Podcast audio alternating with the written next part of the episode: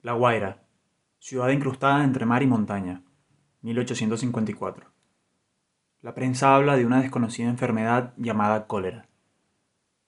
En las islas antillanas, comentan, los muertos caen por montones.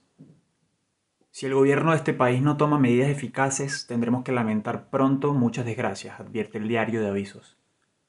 Son apenas dos médicos los encargados de la sanidad guaireña. Uno de ellos, Gottfried Canoche, sabe los estragos que es capaz de causar esa maldita enfermedad. Años atrás, en su patria, Prusia, un brote aniquiló a 100.000 personas. Deben prepararse, pero es difícil. Nadie en el mundo tiene la menor idea de qué causa el cólera ni cómo se transmite. Por eso toda medida resulta insuficiente.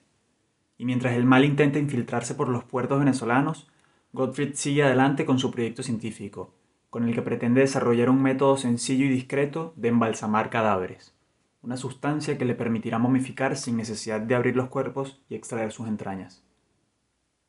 Cadáver Eterno, mi primera novela, está disponible en Amazon. En Caracas puedes encontrar el título en la librería El Buscón, del centro comercial Paseo Las Mercedes.